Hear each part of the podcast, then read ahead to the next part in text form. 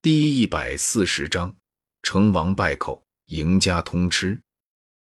什么？闻言，满厅顿时哗然。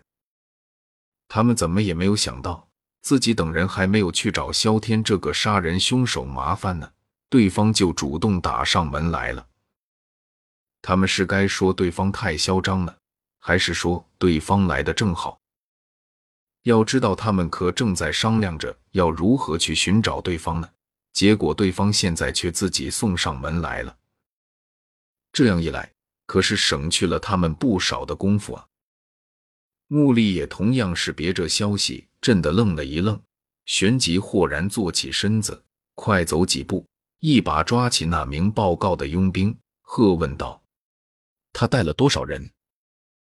他不认为萧天会是个冲动没脑子的人，而今对方既然敢主动打上他狼头佣兵团的大门，那就一定是有自己的依仗。联想到萧天那出众的天赋，穆丽心中顿时有了一股不祥的预感，对方该不会是把背后的势力给拉出来了吧？要知道，像萧天那样变态的斗者。可不是一般的势力能够培养的出来的。想到这里，穆丽的眼神中不由得闪过了一抹慌乱和恐惧。佣兵脸色怪异的回道：“就他一个？一个？”脸庞一抽，穆丽几乎以为自己听错了话，当下愕然道：“你说他一个人对着我们总部冲进来了？”佣兵急忙点头。这个混蛋家伙，脑袋莫非是被石头砸了？难道他以为父亲不在，凭他自己一个人就能端掉我们整个狼头佣兵团？嘴角微微抽搐，穆里冷笑了一声，旋即脸色阴沉的大步对着大厅之外走去，阴冷的道：“来了也好，也省得我还要派人到处去寻找。小的们，给我叫人，还有给我把大门堵死。”我要让萧天那个混蛋知道，我狼头佣兵团可不是他想来就来、想走就走的地方。虽然不知道萧天到底有何依仗，才敢一个人硬闯他们狼头佣兵团，不过来都来了，不好好招待一下对方，会被别人说他们狼头佣兵团不懂礼数的。至于说他们狼头佣兵团会不会覆灭在萧天手上？呵，他承认萧天实力很强，他一个人不会是对方的对手。不过以多尚且能够咬死象，更别说此刻的狼头佣兵团总部里，大部分都是五星斗者以上的修者了。就算萧天的实力再强，这么多人一起上，就算杀不死他，也能让他掉一层皮。更何况他已经派人去通知他父亲木蛇了。而只要拖到他父亲归来，届时区区一个萧天根本翻不了什么天。毕竟萧天虽然强，但是终究没有突破斗者的级别。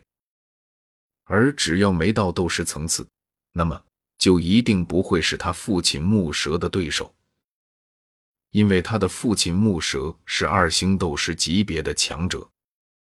是，少团长。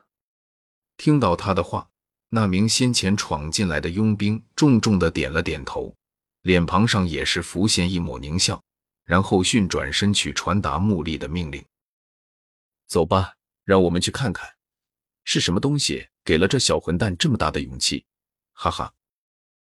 看到他远去的背影，穆丽大笑了一声，手掌一挥，率先走出大厅，然后对着前院快行去。其后，大批人赶紧跟随。一行人快地穿过前厅，然后来到前院。只见在那大门处，身着黑衫的少年正含笑而立，在他地脚下躺着十几位满地打滚的狼头佣兵，而那坚硬的大门此时也被轰得四分五裂。见到那阴沉着脸色走出来的穆丽，少年缓缓抬起头来，微笑着和他打起了招呼。哟，穆丽少团长，呵呵，好久不见啊！今天你可以永远的留下了。望着狼藉的院内，穆里深吸了一口气，前踏一步，手指指向少年，脸庞上的表情瞬间变得无比狰狞与怨毒。要知道，自从他出生以来，还从来没有遭受到任何的失败。可偏偏遇到了萧天以后，他就事事不顺，不仅谋划山洞里宝藏的计划出了意外。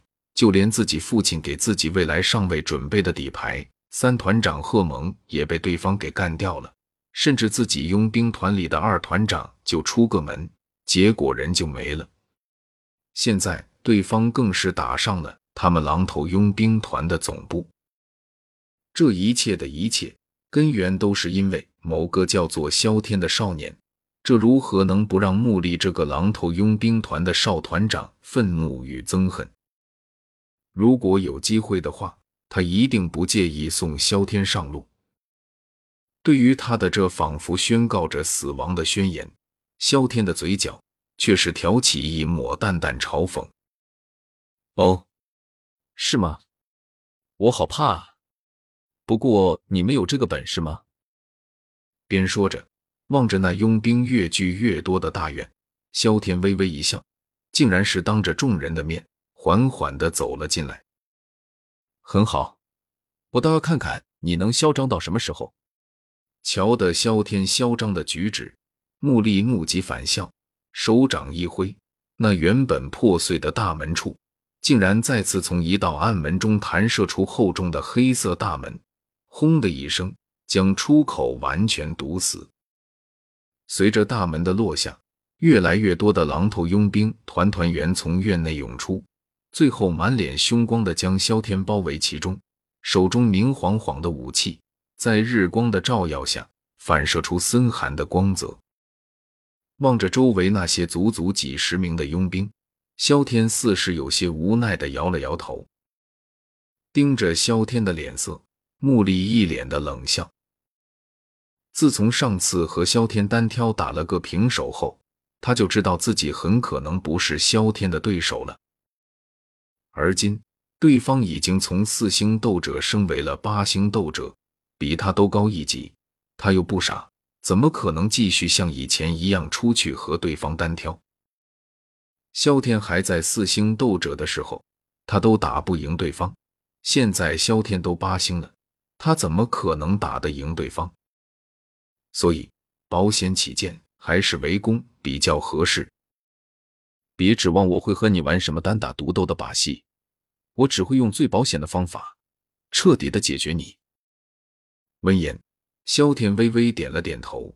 这穆里能够小小年纪就成为七星斗者，也的确不是一个只知蛮干的蠢人。而且，如果换成自己，在这种情况下，也不会采取什么单对单的比试。这世界上本就没有什么绝对的公平。不管是采用何种卑劣的方法，只要能够顺利到达目标，那便是最好的办法。成王败寇，赢家通吃。